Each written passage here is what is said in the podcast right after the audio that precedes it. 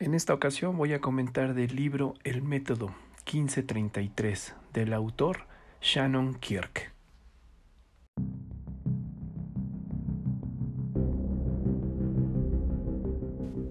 Esta es una obra de suspenso y a la vez también generador de intrigas. El tener un título con una cifra numérica que es 15 diagonal 33, en realidad fue lo primero que a mí en lo personal me atrajo. Por sí solo no logras comprender a qué se refiere, si es una fracción, una interpretación de una cuenta o un identificador numérico para alguna persona o alguna actividad.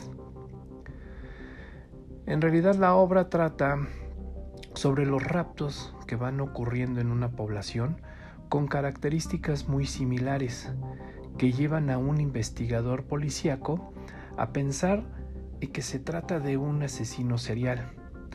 Esto debido al modus operandi y las similitudes con las víctimas, sus características físicas y principalmente porque las víctimas son mujeres jóvenes menores a los 30 años, embarazadas o que están próximas a ser ya madres solteras.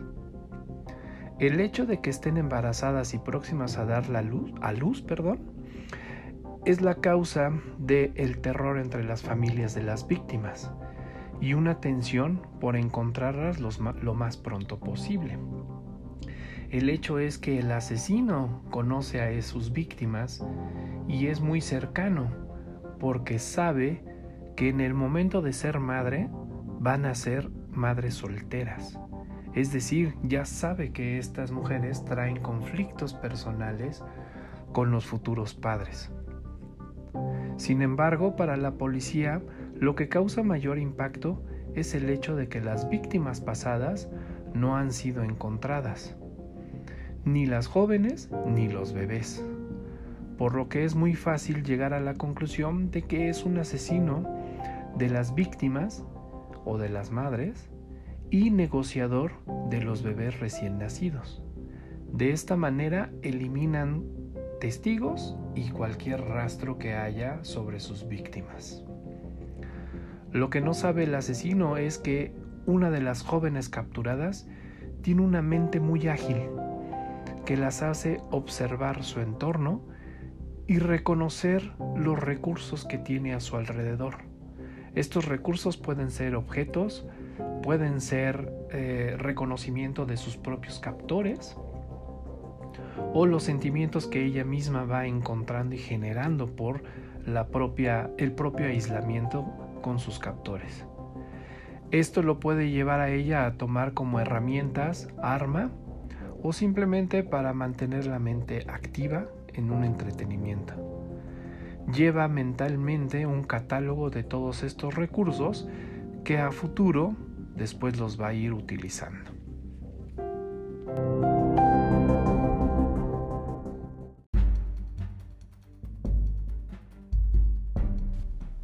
A cada objeto le asigna un número y precisamente es aquí cuando el título cobra sentido.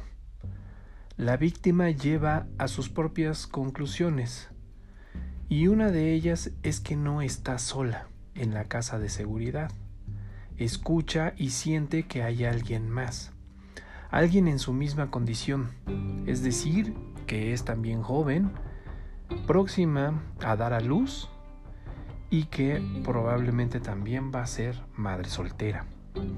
Tiene conflictos intrapersonales y familiares. Esto la lleva a una conjetura. Me han acechado desde hace tiempo. Y así fue. En realidad los captores la han estado siguiendo, la han estado estudiando y conocen perfectamente sus rutinas. Y es por ello que saben cuál es el futuro que pretende llevar para ese próximo bebé.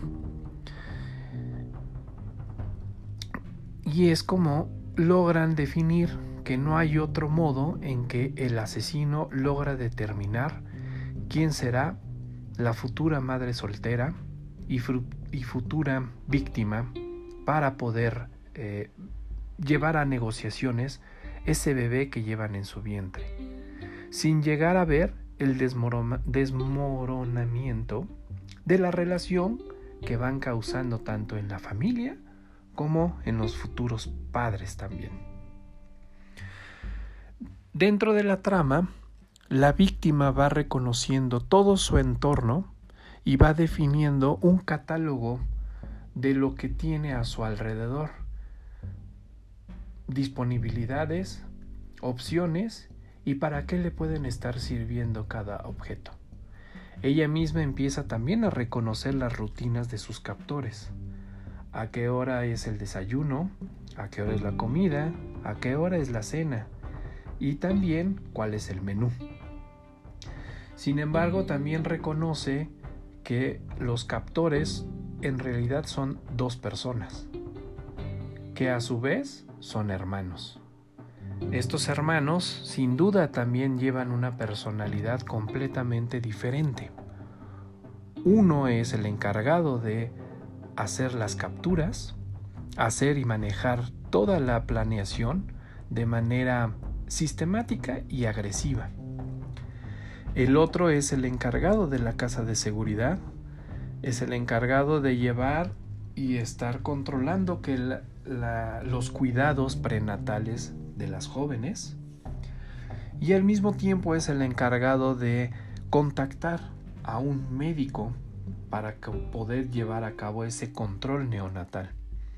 También ese médico en cierto momento pues también está involucrado en estas capturas y en las negociaciones, pues es el médico quien lleva y reconoce a los futuros padres a quienes les van a comercializar a estos bebés. Ese médico es realmente el encargado de las negociaciones monetarias. Y entonces la figura de tres personas es como se va llevando a cabo y lo va reconociendo esta víctima. Sin embargo, ella es más inteligente y entonces los captores no se dan cuenta y no se percatan de que ahora son ellos las nuevas víctimas.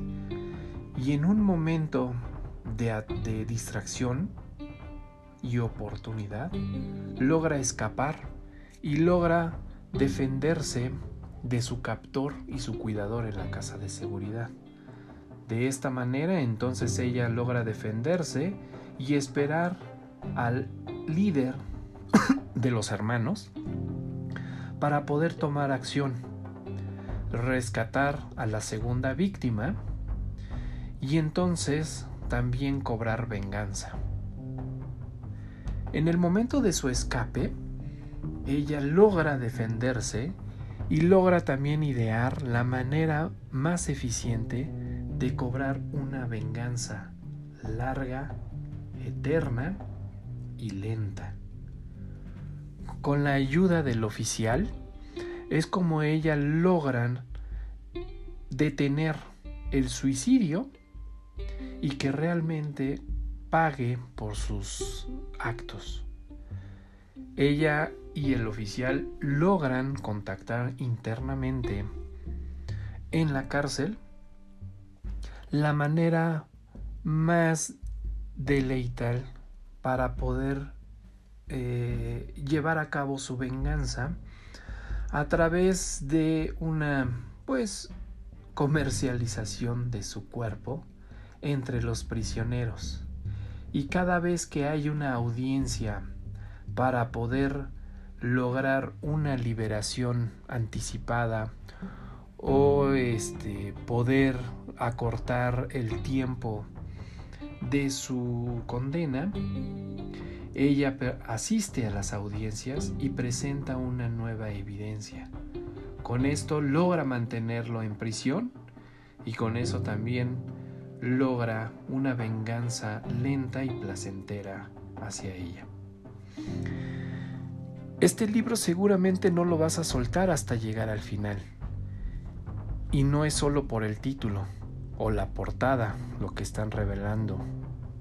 Es una confusión en conclusiones que tú como lector vas a llegar a confundir también tu propia mente. A la mitad de la lectura vas a entrar en confusión y vas a decir, no puedo soltar este libro, y necesito llegar al final porque me están matando estas conclusiones.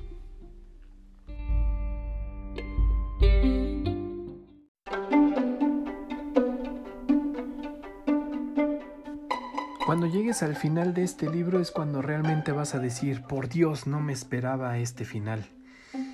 No sabía la relación que existía entre estas víctimas y la relación que después se formó entre una de las víctimas y el oficial a cargo de la investigación. En qué momento las vidas se van traslapando y en qué momento cobra venganza cada una de estas personas en base a su criterio y en base a las capacidades que cada uno de ellos tiene.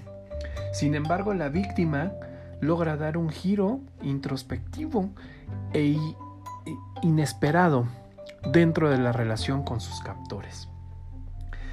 Yo la verdad te lo recomiendo, es una obra intrigante y la verdad te hace también pensar en cómo es que vas llevando la interacción entre tu vida y poder reconocer los recursos que tienes a tu alrededor y la manera en cómo los puedes ir aprovechando. Yo soy Beto García y te espero en mi siguiente podcast con un libro más para comentar.